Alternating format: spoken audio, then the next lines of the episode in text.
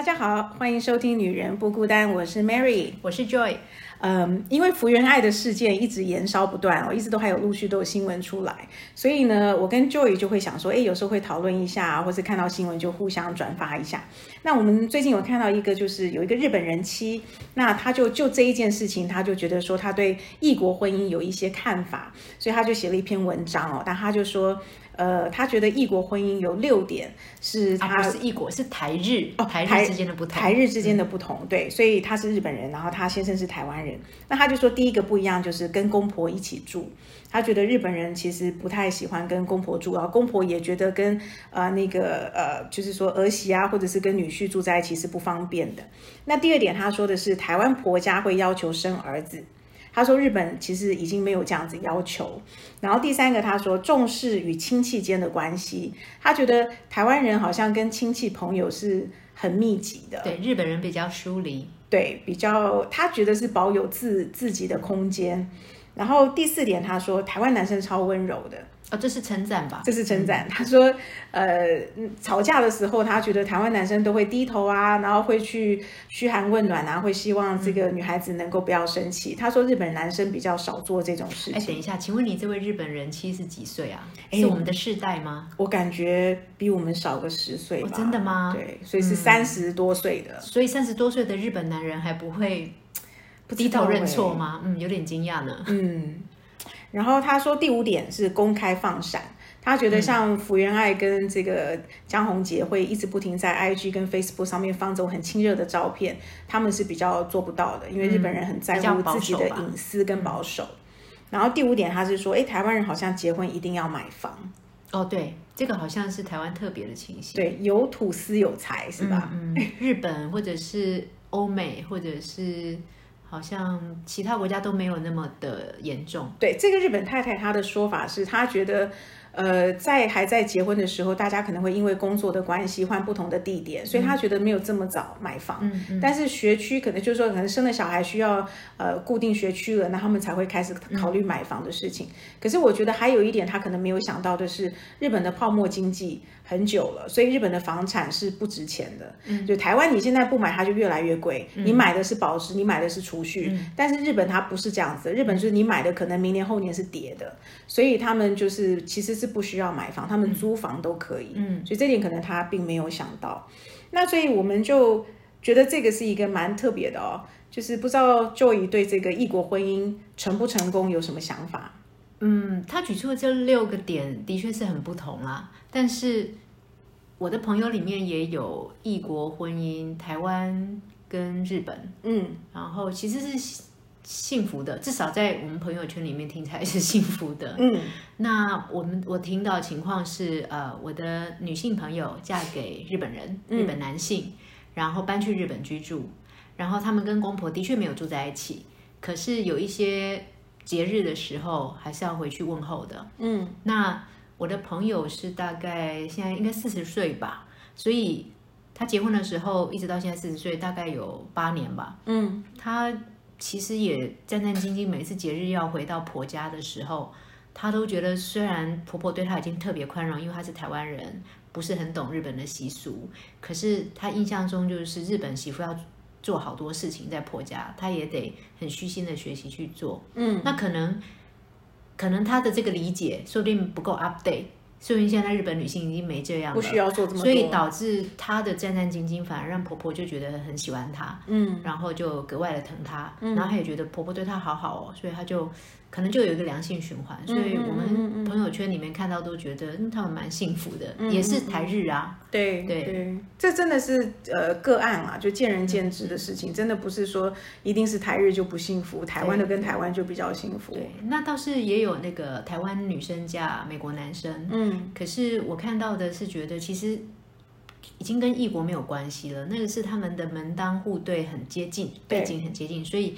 处起来很愉快，嗯，然后对小孩的教育的看法也非常一致，嗯嗯，好像我的朋友嫁给，呃，那种大学教授的孩子的的那种家庭，嗯，那他们都觉得教育很重要，对，那本来他们也觉得华裔的人会觉得教育很重要，所以就一拍即合，就他们现在对于小孩的任何的教育的要求都很一致，嗯嗯，对，所以他先生甚至还跟他说，在美国先生还甚至跟我朋友说，哎，其实我如果娶的不是你你亚裔的你，可能在小孩的教育方面，可能还会有很多的不同的想法。真的，对，所以他们在某些方面就非常合啊。嗯嗯嗯嗯嗯，所以真的也是有成功的案例。嗯，倒是讲回来，你说如果不是异国，台湾跟台湾真的比较幸福吗？嗯，你你周遭的例子怎么样，Mary？我觉得超难过的，我周遭的都不是很幸福哎。有，但是那个是谁说的？呃，说幸福的婚姻、幸福的家庭只有一个样貌，不幸的婚姻却有百百种的问题。是，所以你看到的是哪些百百种的问题呢？我们其实总结下来就是说，哦，有几个几个不幸福的婚姻，大概有几个因素。那比如说有外遇啊，或者是有经济状况的那个。呃呃，男赚呃女生赚钱赚的比男生多嘛？那还有一个是教育啊，就是大家彼此对子女教育的的想法不一样。那还有一个是婆媳，对，呃，可是我我觉得，当我说我周遭的朋友不是很大部分不是很幸福。嗯，应该是说，我周遭的朋友结婚大概就是十五年到二十年这中间，该遇到的也都遇到了。对，然后我觉得有很多是呃，如果不沟通、不说出来，或者是沟通了但没有办法去解开这个结，或者是双方不愿意做一些呃妥协的时候，你就会发现，刚好在这个十五到二十年是一个点，好像是大家就是觉得说，早知道不要结婚啊。可是，可是十五到二十年，有些可能小孩已经。都都生出来了，你会为了小孩再忍一下，等到小孩离家吧？我觉得，呃，刚好十五到二十年这个阶段，很有可能小孩是迈入青少年。嗯，那青少年的小孩就是很够很顾人怨的，所以刚好你也不太愿意为了青少年，嗯，对这段婚姻你可能更沮丧，因为这青少年可能是加深你们这个夫妻吵架的因素，所以就变成说，可能对这个婚姻更。我为什么知道？是因为比如说我们几个好朋友在喝酒的时候去 pub 喝酒这种东西，那当他喝到比较嗨、比较醉的时候，你会发现。三四个女生就会同时说出来说：“早知道干嘛要结婚？我一个人不是很好吗？我为什么会嫁给这个人？我的小孩为什么这么难搞？好像就是刚好在这个这个点，也许过了这个点又好了，你知道吗？还有，也许可能因为你们喝了一点酒，所以更比较更加的 expressive，更愿意表达。可是出了那个场合，你说你再问他，他会觉得说：对我干嘛要结婚呢？会不会只是一时情绪的话语啊？”我我觉得还是他真心这么认为。我觉得真心这么认为，然后利用这个机会说出来。那为什么他平时不了断这这段婚姻呢？婚姻不是这么好了断的，就是因为有孩子，对不对？还有彼此绑太深了，还有共同的财产啊。然后你这个很多事情哎，我发现就算今天我要跟我先生离婚，我也觉得哦，要从从哪一点开始切？哎，可是你说十五到二十年，不是因为真的很爱对方继续在一起，只是因为理不清，太多东西纠缠在一起。还蛮悲哀的，可是真的，我觉得每个人好像都是这样哎。但是我们刚刚说总结了那四类外遇的、婆媳问题的、经济的，嗯，对小孩子的教育问题不同看法的，你看到的是都有。那我们举个例子好了，像外遇的部分，嗯，比如说呃，这个这个朋友他的先生可能就是在职场上面做到一个高阶主管的位置，那他就比较容易就是说呃，他的属下。如果示好，对对他示好，然后这个也许常常一起出差，那或者是有很多机会，有一些这种上对下，然后女生崇拜上司，然后他们就会有一些呃这种外遇的举动出来。嗯，那但也不是每个高阶男性都是会这样，不是不是每个高阶对。呃，我觉得除了看你要不要抵挡之外，还有看你自己本身婚姻那个时候的状况是什么。比如说你的太太再也不崇拜你了，然后外面的女生很崇拜你，你会不会想要，嗯，有个一夜情啊，或者是，嗯，哎，一夜情跟外遇，我觉得是不一样的。对，其实说实话，这不是一夜情，因为是认识的人，所以可能会持续一段时间。可能是他心里面被崇拜的那部分有满足了，可能。婚姻中因为得不到，或者是说一些新鲜感，可能你十几年的婚姻你已经不再新鲜了，因为彼此没有做这种。呃，维系婚姻的态度啊，有继续约会啊，有继续培养这个热情啊，嗯，所以我觉得这都是双方的问题。那表象就是这个男生外遇了，那男生外遇了之后呢，这个女生知道了之后，就当然就是很火大嘛，那就是就是生气啊，然后就是要求说这个男生要把所有财产呃放在这个女孩子的名下，那这个男的才可以回来，他才愿意接受这个婚姻。后来先生就答应了，先生答应，对，那因为他们有两个小孩，这个先生还蛮爱小孩的，所以我觉得呃，先生爱不爱小孩这一件事情其实还蛮重要，因为如果他不爱，也许他说那这段婚姻他可以不要了。嗯，对，可是大部分的男生哦，以我们看统计资料啊，或者是我们周遭的人来看，外遇都是要回来的，两边都想要的。对，呃，不见得两边都想要，但是如果当他被原配抓到的时候，他们通常回来的那个几率比较高。对，嗯，但是相对的女生可能比较不一样，女生如果真正有一天他受不了了，他有外遇了，比较多的可能性是他是不回头的。嗯，那我觉得心理，我们上次聊过嘛，因为他是心先出去了，身体才会出去。女生的话，男生。可能心身体先心里是分开的，对他们觉得我身体外遇了不表示我心里不爱这个家，所以这个就要回到说，那如果是 Joy 呢？如果你先生是肉体外遇了，你你愿意接受他回来吗？那要看是一一夜情还是是一段时间的了。嗯，如果是一段时间的话，嗯，不知道，现在想起来觉得有点困难。一夜情应该比较容易。哎，可是我我我分析那个我对这个想法，比如说一夜情，我觉得如果他是容易一夜情的，我觉得反而比较糟糕。哎，嗯，比如说我觉得如果是他在公司里面的这个环境里面碰到一个人，至少是日久生情，嗯，他不是一个好像就是一个动物，一个 animal，就是谁他都可以。哦，可是我的想法是说，一夜情有可能是，比方说他喝了酒，为什么那个情况他失误了一次，然后他也不是诚心要对不起你。可是，在那个情况下就发生了，而且他不会再见他第二次。那如果他以后继续应酬呢？就还会不可以有这种，不可以那个叫什么惯性的一夜情，那不行啊。可是你看，每个人都告诉我们说，只要有一次外遇，他就是会有无数次的外遇。这个我不知道，但是我我如果你刚刚说的是惯性的一夜情，我不能接受。好，那如果你问我是一次的跟一段时间的，我觉得一段时间我比较不能接受，因为心理上你已经喜欢别人的话。你就不要跟我在一起嘛。嗯嗯嗯。可是男方如果跟你解释说，他只是当下那个 moment，他有呃，就是说有这样的一个感觉，然后 follow 他的感觉去做了这样一个外遇的事情。嗯，那那就跟惯犯的一夜情一样，你你怎么能保证你没有下一次呢？所以像我知道的 case 就是后来那个女生她就离职。呃，就是我朋友的先生。他的属下就离外遇对象就离，他们就没有机会再更多时间在一起嘛？对，然后这个先生他可能就是第一，他财产是真的都过到太太名下，那就表示他其实基本上就是他没有经济大权，嗯，然后他是愿意投诚回来的，嗯，然后再来就是说，呃，你可以从他回来的时间，比如说每天他下班是正常下班什么，你可以感觉观察一阵子，就他是跟那个女的是真的断了。不过你你问我这个假设性的问题，我很难回答，是说，其实也只有当事人在当时那个场景之下。下你才知道你真正会选择怎么做好，所以我应该是说，那么这件事情是发生在几年前，我应该是说，那我现在看这一对男女，他们现在还好吗？你觉得他们还好吗？我觉得还是表面好。我感觉表面上，因为其实他这个外遇的事情，并不是我们所有朋友圈都知道，而是他只有这个朋友圈里面的某一对夫妻知道。那可能这一对夫妻偶尔有讲出来，所以彼此我们并没有摊开来说，哎，我们知道你们家曾经发生外遇。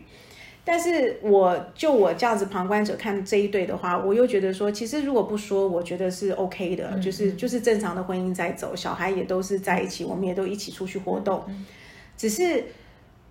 当女方有时候喝醉的时候，他会跟我们说：“哎，如果他离婚了，我们要选他继续做朋友，而不是选他先生。”哦，那可能他心里还是介意的。对对对对，所以我就说，所以这种东西好像真的很难过。就是说，也许他已经千疮百孔了，嗯，只是说他只能在喝醉的时候说出来。嗯，所以不幸的婚姻。但是我们也不知道，你像你刚问我假设性的问题，我真难回答，因为我不知道处在那个状态之下，考虑到我。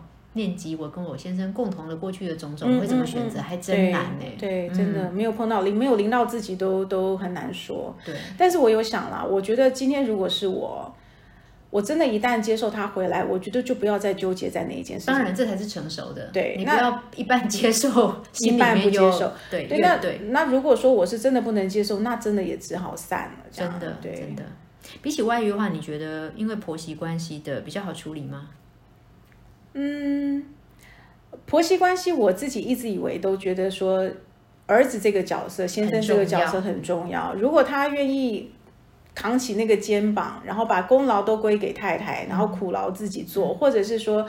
呃，缺点的部分，或者是他们家不同意的，是他太太不同意的事情，他拿出来说是他自己不同意。他如果愿意担起这样的角色，我觉得婆媳其实没什么太大的问题。对，应该应该是说婆媳要做到像母女，这没可能啊，人性嘛。对。可是，嗯，基本维持礼貌距离之下，有时候还是会有一些小事件。那这个。先生的处理真的很重要。我记得就有一天传了一篇文章给我，就是有一个女孩子在，有一个妈妈跟她的儿子解释说，为什么她不喜欢去奶奶家。那这个东西，我觉得对我们蛮欣赏这个这个妈妈，就是说她是用很理性的角度跟她的儿子说，呃，因为你你你在班上你也有喜欢的同学跟不喜欢的同学，喜欢的同学你就多来往一点，不喜欢的同学你保持距离一下。那他跟他奶奶的关系是他跟他奶奶的关系，那孙子跟奶奶有他们自己的关系，所以他不希望，呃，他妈妈跟奶奶走不太在一起，就把儿子也呃拒绝他跟奶奶在一起。这个是一个非常理性的角度，可是你要想哦，这个东西是他先生要接受哦。如果他先生觉得说，哎，我娶了你。你没有来做这个呃，这个家庭跟婆家之间的这个润滑剂之外，你既然还不回来，然后还还对小孩振振有词的说这些，对，所以如果先生不接受，那么这个婆媳问题就很大。所以一样又回到说婆媳问题中间的这个先生或是婆婆的儿子这个角色，他怎么做？对，嗯，对你如果都要推给媳妇跟婆婆，那肯定严重就严重性就很大。哎，我附带说一句，我觉得我。我们的孩子这一代，就是现在十几岁到二十几岁的孩子这一代，大家小时候真的都比较被捧在手掌心一些啦。对，所以他们这一代长大后，婚姻当中应该会有更多相处的问题吧？对，还有像我们这种生到儿子的，你还要再多再教一点，说哦，以后如果是婆媳之间有问题，你应该要有这个肩膀站出来处理，因为这些我们自己当未来婆婆的人不教，你不能期待人家。亲家母会教吧？对，但是倒是我觉得我们这一代做公婆之后啊，或者是做别人的岳母、这个岳母岳父的这个时候，我觉得我们的心态应该要跟我们上一代不一样。肯定，我觉得肯定不一样。而且我觉得我们这一代的，呃，就我们我跟你的这一代，我们其实基本上还蛮期待小孩独立出去，我们可以过自己的生活。我们不会期待同住，所以首先可能问题少很多。可是我可以想象的是，被捧在手心的这一代。基本比较不自我一点吧，所以婚姻当中一定有很多是要妥协的，可能这边他们会有自己要处理的议题。我希望他们不要带回来给我。哎，哦，那对，当然是最好。对对，好。那刚刚讲到还有那个，因为婚姻中经济的问题，嗯，经济。造成不幸的婚姻，我周遭看到的是，比如说女方如果赚钱赚的比男方多，这是一种；那另外一种是贫贱夫妻百事哀，就是全家加起来，对，全家加起来就是或者家道中落啊，或做生意失败啊，就忽然陷入一个困境，对，有时候也是可能会导致离婚。对，但是我们来讲女女生赚钱比男生多这一件事情啊。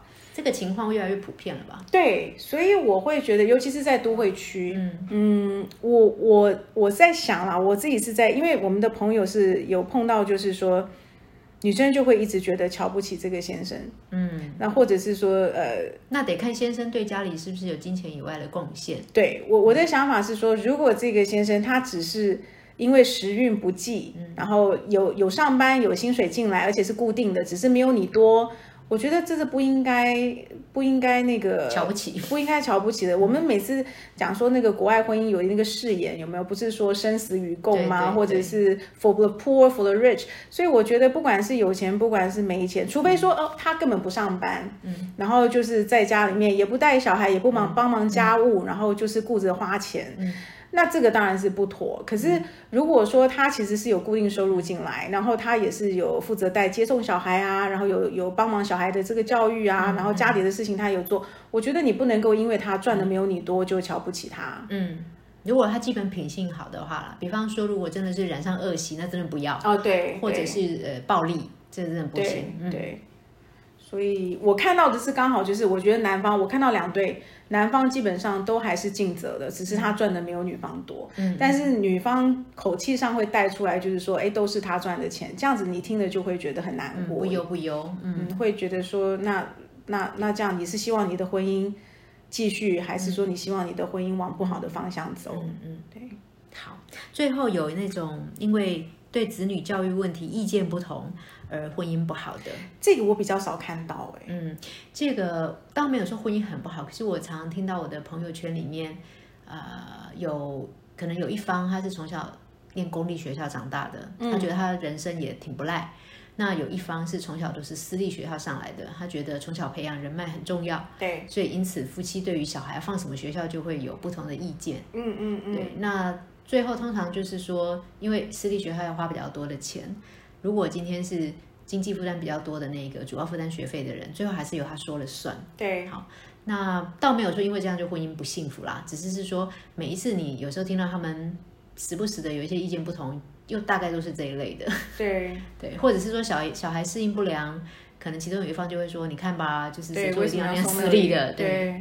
但我我是觉得这个是大家一起讲好的话就一起担，不要这边对对最最讨厌的猪队友就是 过程当中每次发生什么不顺利，他说你看吧，对对，好像你当初没责任一样，这种这种真的就嗯不优。但是讲到教育，我之前看过韩国人也很重视教育，嗯嗯，我之前在韩国公司待过，然后呃我的 team member 跟我说。他的儿子如愿的进了医学院，他们很开心。那我恭喜他，他就说：“哦，其实这很简单。”嗯，他说：“这个只要几个条件就可以了。第一个就是孩子基本不讨厌读书，好；第二个就是妈妈非常的用心，嗯；再来就是爸爸不关心，嗯嗯嗯，就放手给妈妈管，不要两个意见。最后一个是爷爷资助金钱，嗯，因为在韩国念书补习其实是挺非常贵的，所以他就说这四个条件都满足的话。”应该任何孩子都可以上到理想的学校，我 还要孩子愿意读吧？对，所以他说第一个就是孩子不讨厌读书，对，妈妈很用心，爸爸不关心，跟爷爷的钱，对，这个蛮重要的哦。因为如果是外公的钱，哦，没有，因为是韩国，所以他们好像特别觉得是男方的责任在，对，在主要是这个家庭的支支经济。经济支持者，对。对。哎，你我记得你跟我说，你的韩国同事都不敢让他们的太太知道他们的上司就是你，然后是一个女生，因为我是女生，对，我是外国人，对，而且我年纪比他们小，就是三个禁忌全部合在一起，对。不过那是之前啦，就是大家一起工作一阵子之后，他们还是不会主动的跟太太提起说这位是我的老板。可是他们家里的这些事情，我们还是可以聊的。对啊，对啊，那是因为你后来有做出成绩让他们看到。嗯，我觉得硬实力还是最重要的，让大家心服口服。对，但是同样你就可以知道说，哦，男女这个在韩国是还是极度不平等。哎，我倒是有被我属下问到很我很惊讶的问题，哎，嗯，他们问我说，呃，你。你出来工作，你先生不会觉得很丢脸吗？嗯，我好惊讶哦。嗯，问我的人大概是一九七七年生的，也不是年纪很大。对啊，他问我说：“你先生会觉得很丢脸吗？让你在外面抛头露面的工作？”所以他们的太太都没上班。对，然后他们觉得男人如果有办法的话，太太就不要上班。但是他们听到我先生是医生，就说啊，都这种职业了，为什么还太太还要出来抛头露面？可是这些男生基本上他们是外派，也就是说他们是高阶主管了，嗯，中高阶，所以他对，所以他们的薪水基本上也算是可以在韩国很不错，对，可以负担一个家庭的。是是，对，我现在也可以负担一个家庭啊，是我自己喜欢上班嘛，对，所以我就跟他们说啊，其实台湾的观念是，如果女性喜喜欢上班的，她也没有耽误家里的照顾，其实。双方一起照顾家庭是很正常的事情，没有谁该觉得很丢脸，也没有先生会觉得说太太出去工作就要抛头露面。对，我说也许五十年前的台湾会这样觉得，可是现在不会。所以言下之意就是他们比我们落后五十年。我没这么说。可是我跟你讲，我我先生有时候都会讲说，他说其实他觉得台湾平权做的很好啊。嗯，我觉得我们那个叫什么，嗯。同婚也其实做的算比较早，在社会上，对不对？所以其实台湾真的是观念还蛮 open 的一个地方。嗯嗯，真好，真好。还好我们活在这。对，哎，讲回来，刚刚说婆媳的，因为婆媳的问题哈，我们之前有聊过，就是说婆媳问题，当然有一些不舒服的时候。可能嫁出来的女儿，可会回去跟娘家妈妈说嘛。嗯，这时候娘家妈妈是推波助澜呢，还是这个安慰你呢，就很重要。嗯嗯，对，像呃我自己的妈妈，她从小给我的观念就是说，你嫁出去是别人家的人，你要尽量的孝顺你的公婆。嗯，好，那我也尽量的努力去做了，就我所能的去做了。可是当我发现我没有办法做到我妈妈那一代心中想的三从四德的时候，我也不会盲从，就觉得我妈妈那一代才是对的。嗯，对，因为我觉得必须自己加一些判断，然后调整一下。可是我们打从心里面感谢公婆把我们的先生养大，所以我们也对他们尊敬，对他们好。你对公婆这样就可以了。对你其实对公婆做蛮多的。嗯，谢谢。但是我们讲回来，就是说，当我们觉得婆媳有委屈的时候，你回去这个娘家，她原先给你什么教导，跟你遇到困难的时候跑回去诉苦，她这时候娘家妈妈也有一个角色的。有，而且其实说实话，影响这个。影响这个这个叫做媳妇嘛，不对，影响女儿，她影响女儿其实还蛮大的。像我大嫂就是跟你一样嘛，就是妈妈也是教导，就是一定要三从四德，就是非常非常传统。我想我们应该都是来自浊水溪以南的家族，没错。然后她就真的就是完全这样子做，我觉得一定是有 complain 的，尤其是到呃过了二十年，然后她发现她两个弟妹都不是这样子做的时候，她就受不了了。所以，呃，我觉得他跟你不一样的地方在于，你说你会有自己的判断。我觉得这跟你一直都有在外面上班，嗯嗯，你有接触外面的世界，你有看到这么多不同的形形色色的人。那他后来就没有上班了，所以变成说，他就一直还是处在于他娘家给他的观念。可是他觉得这个观念是不对的，哪里不对他又说不出来，嗯，所以他就一直活在这个痛苦的边缘啊。所以我们要多听别人的故事，从别人的故事里面吸取经验。有没有？你记得我们当初做这个 podcast 的初心，就是说，哎，我们希望把我们的碰。到的难处，或者是我们听到其他朋友碰到的难处，能够跟嗯各个妈妈们、各个女性朋友们分享，然后希望大家不要走冤枉路，或者是说碰到同样的问题可以来参考。对，我觉得这个还蛮重要的。嗯，你知道我妈妈，我妈妈基本上对我的结婚这件事情，她只有她很奇怪，她就是跟我说，呃，你一定要呃帮忙洗碗，因为你已经不会煮饭。然后呢，呃，或者是说，呃，我有现在有洗碗机啊，对对对，但是但是我婆家没有，或者是说他会觉得说我嫂嫂很会做家事，很会煮饭。他说，那你嫂嫂在做事情的时候，你一定要在旁边陪着，你不能够跑去休息。这个教导蛮不错的。对，但是只有这两个，嗯哼，他不会说其他你还要服侍谁服侍谁，他没有，他就是这这两点，这两点完了之后呢，他对我的婚姻的观念就是家里一定有你的房间，嗯哼，你只要有委屈，你一定回来，我一定挺你，我一定扛你，嗯哼。所以我觉得这个东西让我在我的婚姻里面我很有底气。嗯，哎，这个也很棒，对不对？底气，对，所以等于说，所以你可以做自己，我可以做自己。所以我该有的，我该付出的，我付出；但是不该我付出的，我可能也不会付出。这个，嗯，有一些我们我妈妈好了那一代的，呃，左水溪以南的妈妈呢。有时候我觉得他们因为女性不是很受到重视，所以连带他们就不太有自信，所以就会把这个东西传达给女儿。对，比方说，我妈妈就会常跟我说啊，同样男生跟女生的话，如果离婚，男生其实还是比较吃香的。嗯，女生就是离婚的女性在婚姻市场上是很不好的。但是这个你要你要千万珍惜你的婚姻，要守住。对对，我妈当然也会讲，她说你再离再嫁不会更好。可是问题是，我没有觉得这个是。因为女生没有自信，而是事实上现实面好像就是这样啊，在台湾，在现在还还是吧？我觉得还是哎，大部分还是男方市场比女方市场好啊。那可能是因为男生是越来越有魅力吗？女生是越来越色衰吗？还是是不知道什么？好像男生总是有办法找到比他赚的少的年轻女生。对，因为择偶的那个 range 年年龄的差距，男生的接受度比较大。可以小二十五、三十都可以。我觉得是他们比较不要脸吧。哎，没有，我说，说不定是真爱。然后，呃，女性的话，可能你能择偶的那个年纪的范围就小了很多。对啊，对，嗯。但是也不能说我现在婚姻可能不太幸福，但是我得守着，因为我的下一个只会更差，因为我在市场上面的行情不好。我觉得这样想也太悲情了吧？不能因为这样子而守住一个。你不会因为说是下面的市你的市场行情不好，所以不离这个婚，而是说如果这个婚姻是还可以经营的，你不要去想说下一个会更好，所以就毅然而然的抛弃这个，然后去做下一个。没错，没错，对对。但是嗯，像我自己的妹妹的例子，她因为遇人不淑离婚一次，可是她现在在遇到很好的对象呢。他就觉得他不要婚姻了，嗯，他觉得有一个很固定长久的伴侣这样很好，可是他不想要婚姻，很好啊。我不知道他将来会不会改变，比方说什么病危的时候没有人签一些东西，他会不会那时候后悔？但是至少他觉得现在这样子挺好的。哎，所以妹妹以后是只能是你跟你弟弟签，是不是？亲人签嘛。哦，对，如果他们没有结婚，没有结婚的话，对，嗯，所以我说那是现在啊，后面不知道他会怎么想，嗯，对。但是话又说回来。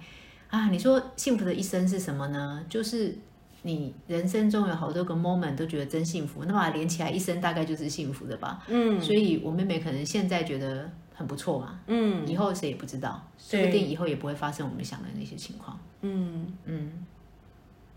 讲到讲到幸福两个字，我想，呃，昨天看到一本书，里面有很棒的两句话，我们来作为今天的总结好了。嗯。这本书叫《高手学习》，作者是呃大陆的一个知识分子，住在美国，叫万维刚。嗯，那《高手学习》里面他有一句话，我觉得深深打动了我。他说：“成功就是拥有你所想要追求的，可是幸福是喜欢你所拥有的。”所以讲回来，你说我们现在的人婚姻幸福吗？谁也不能说你没有在那婚姻里面。对你只能看你今天在婚姻里面。你自己有没有喜欢你拥有的那些关系？嗯，你如果喜欢，你就是幸福。对，你如果觉得你想要的你都没拥有，那你可能就觉得不幸福或不成功吧。嗯，啊，这两句话我会把它写下来，因为需要好好思考。哎，我讲太快了吧？再说一次吧。嗯，成功就是拥有所有你想要拥有的东西。嗯，幸福是喜欢你所拥有的。嗯，幸福是你喜欢所拥有的。